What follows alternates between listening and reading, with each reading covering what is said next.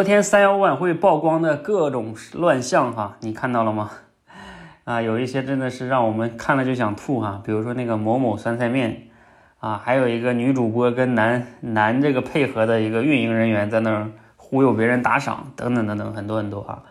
其实呢，这样的事情呢，你看这是曝光出来了，我们看到了。那你想想，这个世界上还有多少是没曝光，但是我们不知道，但是它每天都在存在的事儿呢？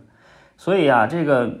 春节晚会，我为什么说春节晚会啊？这个三幺五晚会就跟这个春节晚会似的，有时候它都变成了一种我们每年一次，好像要看热闹一样。哎呀哎呀，这怎么会这样呢？然后过了一个月两个月之后，大家又把这事儿都忘掉了。然后明年三幺五晚会再曝光，每年都曝光，然后很多问题，像这个什么卫生问题啊，什么问题没没有解决。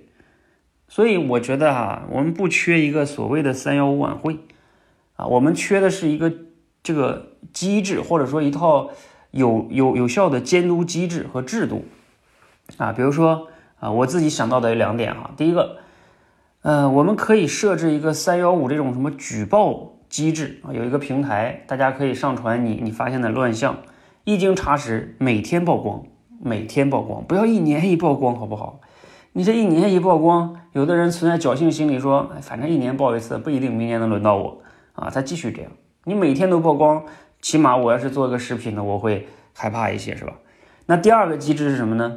我我今天看到那个做什么红薯米粉那个，他们市场监管部门连夜派两百人去那个厂子去查查，然后看那里边的卫生条件非常差呀，等等等等的。哎，我当时就想，哎呀，这么怎么这么积极，半夜去去查？你早去干嘛去了？你这个市场监管部门，你直接在各个厂房里边，就像这种食品安全类的，装个摄像头。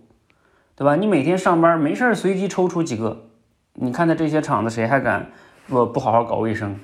包括前段时间那个天津那个小学配餐那个问题也是一样啊。市场部门有权监一装一个摄像头吧？这不存在隐私吧？所以你你装个摄像头，我不一定天天看，但是我说不上哪天就抽查。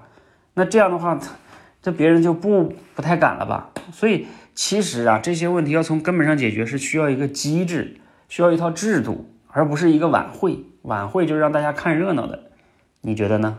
你有什么好的建议吗？可以分享。